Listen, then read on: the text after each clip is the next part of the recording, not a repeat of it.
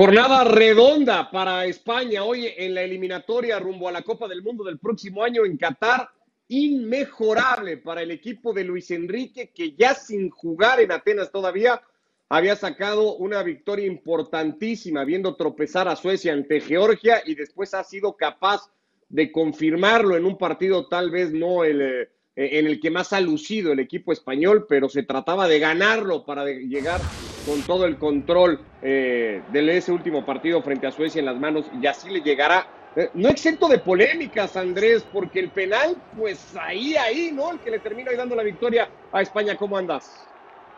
Sí, ¿qué tal? ¿Cómo le va? Un saludo muy grande para todos. Para mí no es penal y tampoco hemos tenido la, suficiente cantidad de repeticiones como para tener algún elemento extra. Hasta ese momento España dominaba el partido, había generado alguna situación, después tiene esta otra con Morata, pero en la medida que el partido fue pasando se fue desinflando España, que jugaba con lo que decía, sabiendo que Georgia le había ganado un partido increíble a Suecia, que con esta victoria pasaba a depender de sí mismo. Así todo en el segundo tiempo le costó mucho el partido a España creo que hoy se queda España con lo que no le gusta, es el resultado por encima del rendimiento. El fútbol español se jacta siempre de buscar las formas, cuál es el camino, de cómo ejecutamos el camino. Hoy se queda con el resultado y el camino y las formas son totalmente criticables, pero están muy bien y quedan en un segundo pas, en un segundo plano. España ha pasado de depender de un montón de resultados a que con un empate ante Suecia en casa está en el Mundial. Porque conforme avanzaba el partido en Atenas, Dani, daba la sensación de que aunque no lo quisiera España, aunque la cabeza le dijera otra cosa, minuto a minuto apretaba más las manos, las piernas, los dientes y decía, el resultado no se nos puede ir, aunque queramos jugar a otra cosa, importa mantener este 1 a 0 muchísimo. Muchísimo, y incluso lo puso en riesgo, porque recuerden que hubo una jugada que llegó el balón a red, el contragolpe griego, pero eh, había posición adelantada y fue correctamente anulada la acción. Pero eh, arriesgó porque tuvo un par de contras. Grecia, Grecia que se sabía, no le iba a ir a discutir la pelota a, España, pero si uno mira las estadísticas, ve que tuvo un 69% de posesión, pero tiró solo 11 veces a, a, puerta, un tercio de lo que tira habitualmente España, tres veces solo en el marco. Es decir, eh, muy poco en su creación ofensiva para lo que nos tiene acostumbrado. Después yo creo que se fue mm, desinflando de la parte mm, eh, técnica, táctica, eh, y pensando siempre más a la importancia del, del, resultado, que le llega de manera, sí, muy dudosa, muy generosa respecto de ese penalti que cobra bien Sarabia, pero al final la sensación que deja España es de, algunas dudas en el juego y que ese resultado pesaba demasiado y se fue y se fue encerrando. Ahora habrá que ver si en el partido clave, que es contra Suecia, teniendo todas las de ganar, eh, y después del regalo que le acaba de hacer eh, Georgia imponiéndose 2 a 0 a Suecia, creo que mm, eh, España tendrá que salir con otro talante, aprovechar mejor sus oportunidades, creer más en, el estilo suyo de lo que ha hecho en el, segundo tiempo de este partido, en que en realidad se lleva una victoria ajustadísima, merecida, pero ajustadísima. Parecía que iba a tener que jugar en la Cartuja el próximo domingo en Sevilla, Miguel, obligado a ganar el equipo de Luis Enrique. Ahora le bastaría empatar el partido, pero ya ha dicho el técnico español que no van a especular el próximo domingo ante los suecos y que lo que van a buscar va a ser ganar el partido. España pasó de la necesidad de la hazaña a solamente que una tragedia lo deje fuera de meterse directo a la Copa del Mundo.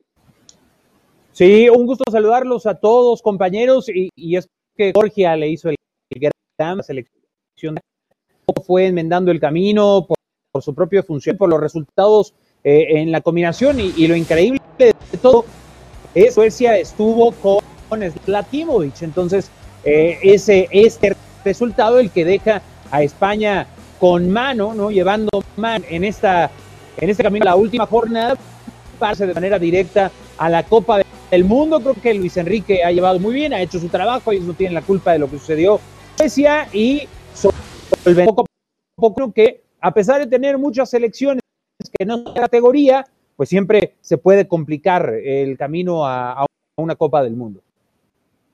Eh, Andrés, eh, las muchas bajas con las que llegaba hoy el equipo de Luis Enrique, sobre todo en ataque, permitió ver algunas cosas, algunas novedades. Eh, Raúl de Tomás debutó, es el futbolista número 28 que debuta, debuta en la era de Luis Enrique. ¿Qué te parece? Reservó a Busquets, seguramente pensando en que todo se lo va a jugar contra los suecos.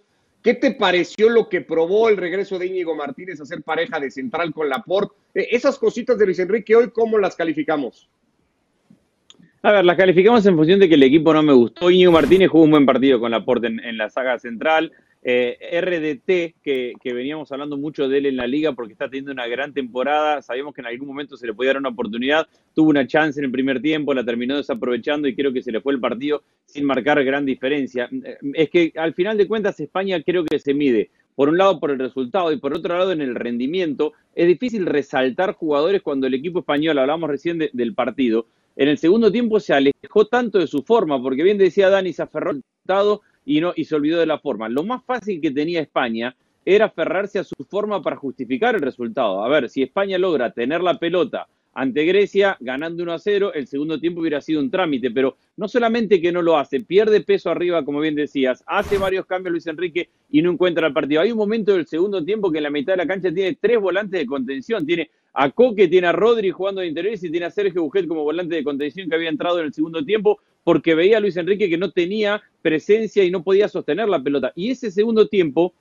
se juega bastante abierto, se juega con mucho espacio, algo que no le convenía a España, que, con lo que España no se siente cómodo y que al final de cuentas le termina por poner en riesgo el resultado. A mí desde el funcionamiento lo de España hoy me ha parecido bastante pobre, seguramente las, las ausencias pesan mucho. Seguramente hay chicos como Gaby que juega un buen partido mientras estuvo, que, todavía le falta para jugar este tipo de partidos. Y a veces hay que preguntarse cuál es el empeño en apurarlo tanto, aunque por momentos muestra buenas cosas. Pero ¿para qué apurarlo tanto a Gaby cuando se está jugando finales España? Pero bueno, hoy el resultado y me parece que es del funcionamiento muy alejado a su forma y a lo que quiere ser España.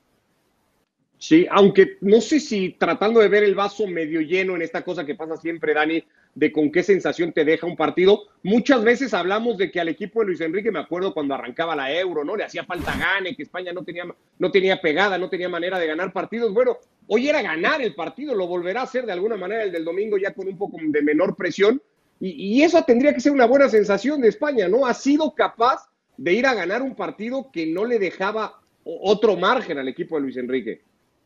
Claro, la ventaja que tenía es que sabía ya que había perdido Suecia. Distinto creo hubiera sido el partido si no tenía esas noticias tan claras y tan, tan instaladas en su mente.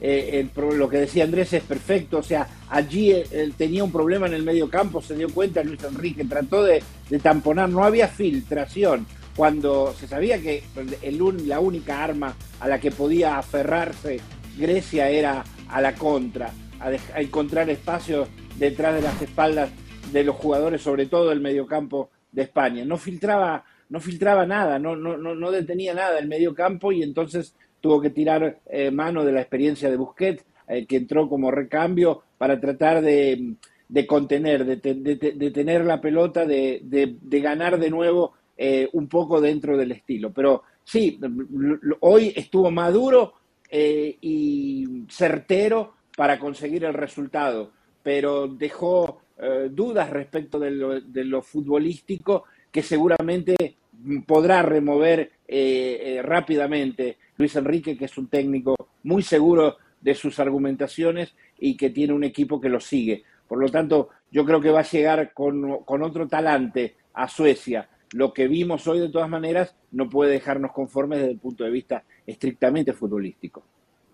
Así está el grupo. De momento decíamos España ya controla la situación. Miguel eh, llegará líder de grupo al partido contra Sevilla y le bastaría el empate.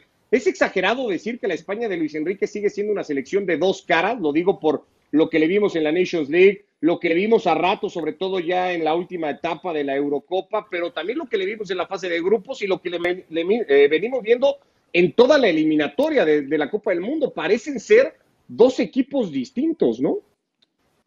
Pero es muy al decirle dos caras al equipo de Luis Enrique, yo creo que, eh, o sea, tendrías que decirle dos caras a, a, prácticamente todos los equipos, porque en ese caso, Tania, que calificó de manera anticipada este, aquella derrota con Macedonia del Norte, o sea, todos los equipos tienen, o sea, no hay equipos perfectos. Entonces yo creo que, sí creo que el equipo de Luis Enrique ha ido de menos a más en la eliminatoria, que por ahí podría ser un poco más constante, pero no creo que sea eh, tan incongruente como para decirle dos caras. Creo que es un equipo sólido que está buscando eh, también tener un mayor repertorio con, con esto que dice Andrés de apresurar a algunos jugadores que tal vez tendrían que madurar más con sus clubes antes de llegar a selección sin importar el talento que tengan en sus pies, pero este, yo creo que es un equipo sólido y uno de los candidatos indiscutiblemente eh, pues a llevarse la Copa del Mundo, ¿no? A, a, poco más de un año que estamos. Candidato al menos por plantel también tendría que ser el equipo portugués que hoy podía haber eh, puesto mucho más calma en su futuro y no jugársela toda como tendrá que ser ante Serbia, eso sí en casa también valiéndole empatar ese último partido por tema de goles, pero si hoy hubiera ganado en Irlanda, Miguel, pues la suerte hubiera sido también distinta para esa última jornada, no ha logrado pasar el equipo de Cristiano Ronaldo del empate a cero.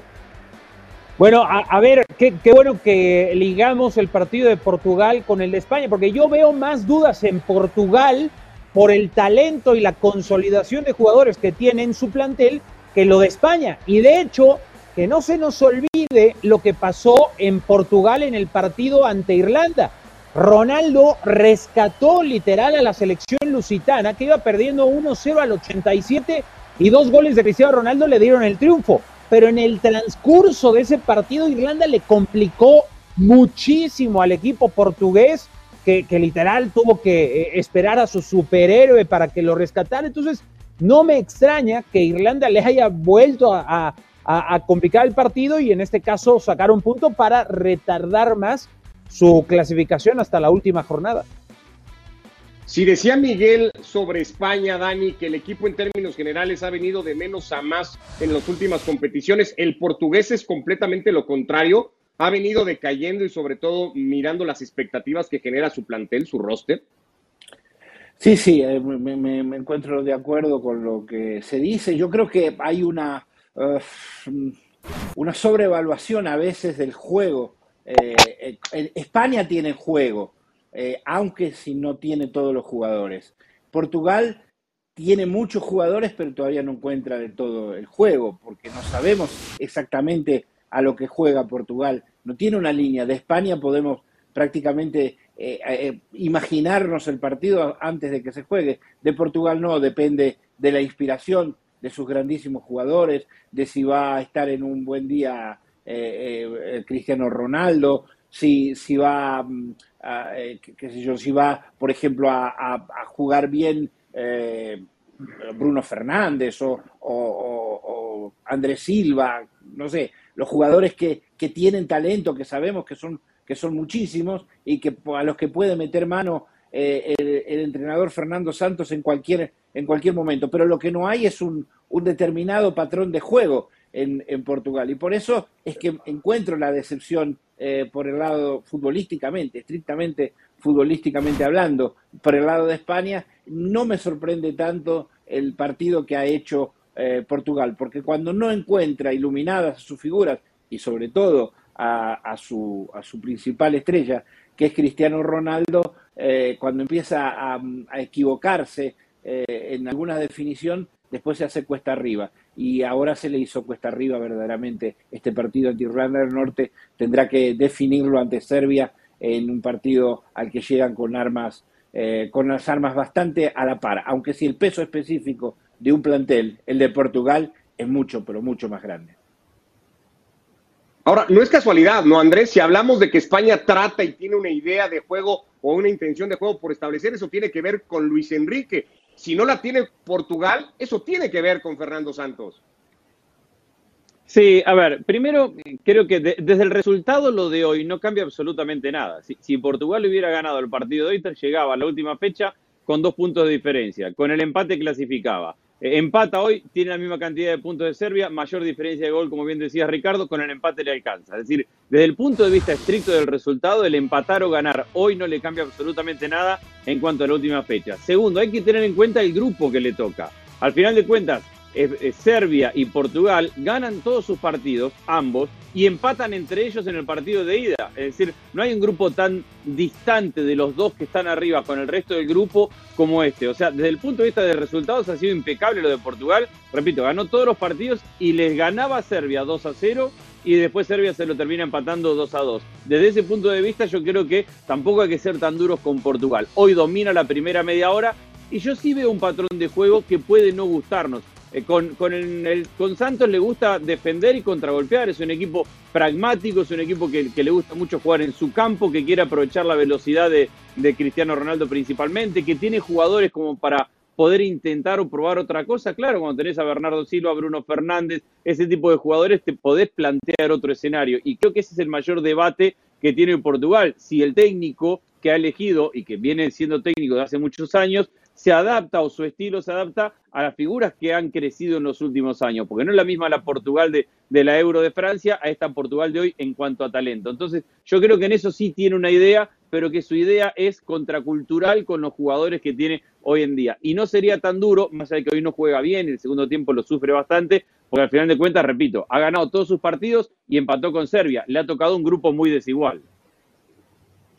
Pues ahí está la selección portuguesa llegando a la última fecha, también en control aparente por lo menos de la situación, igual que España será local en su último partido y le valen dos de los tres posibles resultados para estar de manera directa en la Copa del Mundo del próximo año. Ya Luxemburgo, Irlanda y Azerbaiyán no tienen más que decir, así que ese Portugal-Serbia del próximo domingo definirá el liderato de grupo en lo más destacado de una eliminatoria en Europa que ha visto también a Rusia y a Croacia no fallar y que igual se la van a jugar entre ellos dos en la última fecha con dos puntos de ventaja para los rusos, igual que a España y a Portugal. A Rusia en ese resultado o en ese partido le valdrían dos resultados, ganar o empatarlo para estar en la Copa del Mundo.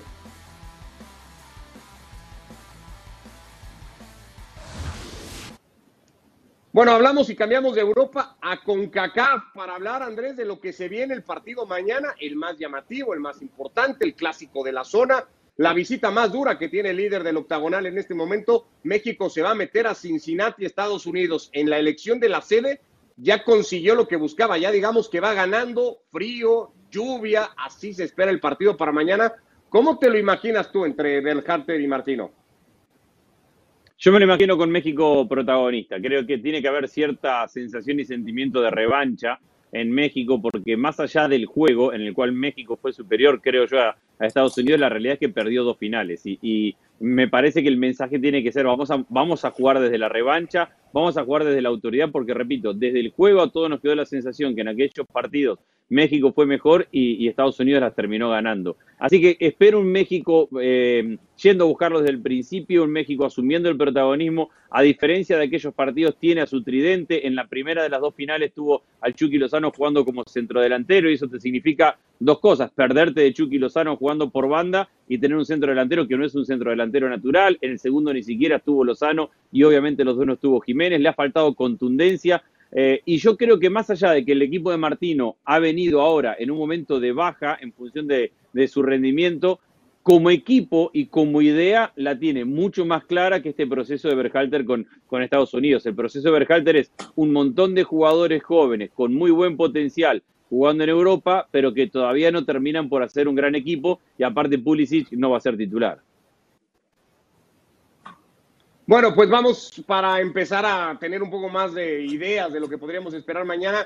Primero con Mauricio Imay y después con Pilar Pérez. Mauricio, lo primero es ya dar pista de lo que podría ser el equipo que presente mañana en Cincinnati Gerardo Martín, una vez que ya pudo contar y entrenar con Lozano, con Edson Álvarez, los últimos dos futbolistas en reportar. ¿Qué equipo podríamos ver mañana de la selección mexicana? ¿Cómo andas? Hola Ricardo, buenas tardes y fuerte abrazo para todos, tomando en cuenta que no llega al partido Héctor Moreno por el problema en el aductor, está, está descartado el futbolista de Rayados de Monterrey.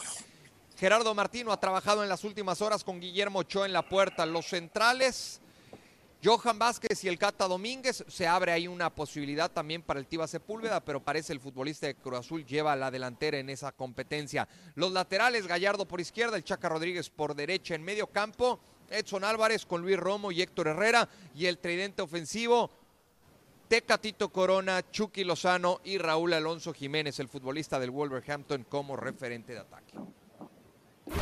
Gracias, Mauricio, con las dudas que pueda generar Corona, que la verdad es que no ha rendido y tiene que ver con la poca regularidad que viene teniendo con el conjunto del Porto. Eso es lo que podría presentar México. Pilar Pérez también con nosotros. Hola, Pili, qué gusto saludarte para tener novedades del equipo estadounidense y, de por dónde podrían pasar las claves eh, para ellos, pensando en ganar por tercera vez consecutiva México en un partido que si bien no es una final como las de verano, es fundamental probablemente para el desarrollo de la eliminatoria.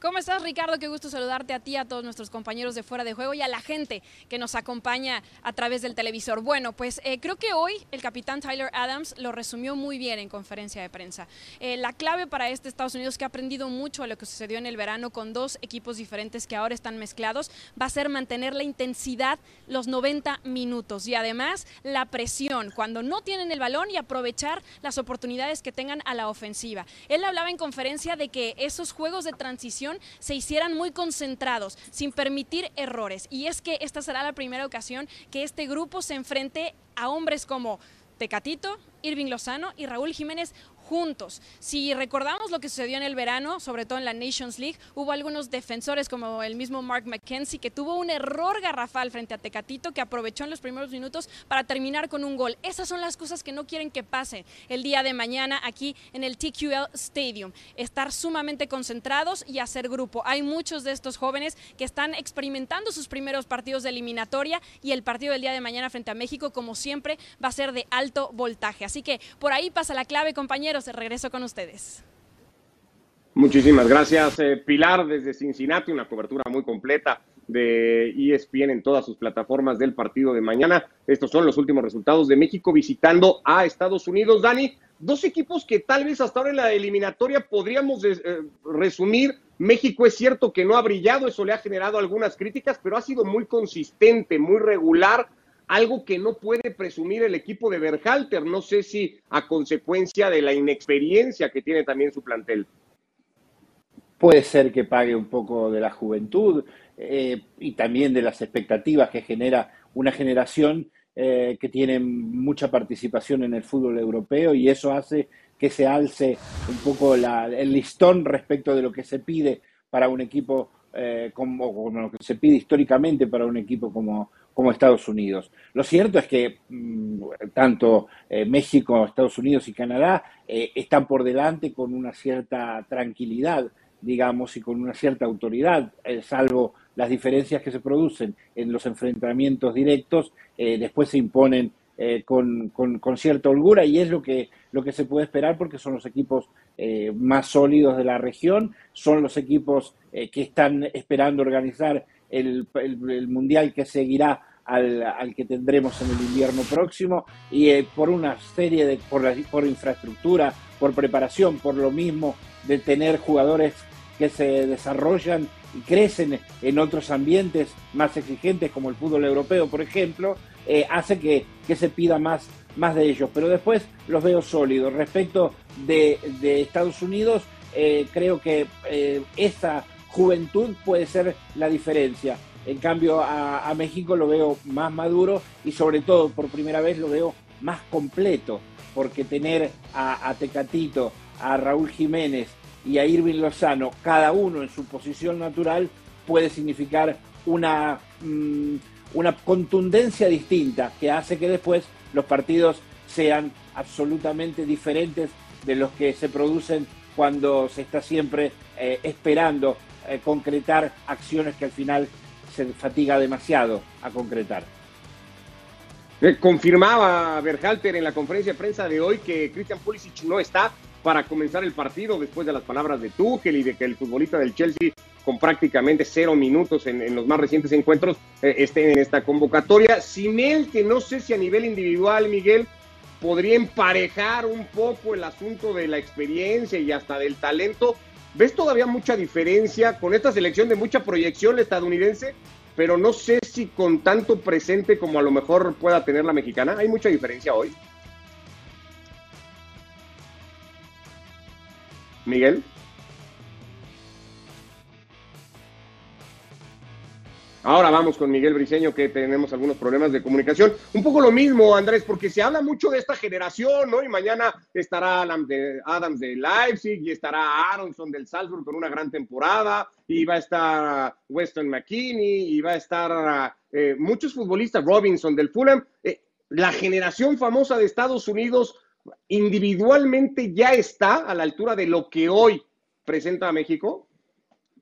Yo creo que no, y, creo que hay dos diferencias que son las más importantes. Primero, una cuestión de recorrido y de experiencia, y eso tiene que ver estrictamente con la edad. Hoy, en México tenés jugadores que ya tienen mucho recorrido, que ya tienen muchos años y que, ya, y, que mantienen todavía su nivel. Y segundo, el trabajo que tienen como equipo y que, y que tienen conjunto. Porque es verdad que México no viene jugando en gran nivel las eliminatorias, pero México un día recupera la memoria y, se acuerda que hace un año con el Tata Martino jugaba bien al fútbol y tiene a dónde volver para jugar bien al fútbol. Y creo que esta selección joven, de talento, de buenos jugadores, con menos experiencia, no tienen todavía ni el trabajo ni, ni, la sensación de ser un equipo ya armado como selección en los Estados Unidos. Dicho esto, después partidos son partidos y ya quedó claro en, el verano. Al final de cuentas, ahí México tiene sus problemas. La saga central sigue siendo un problema. La contundencia la tendrá que solucionar ahora que recupera su tridente titular indiscutido y, tendrá que ser un equipo eh, contundente. Los problemas con la pelota parada los sigue teniendo.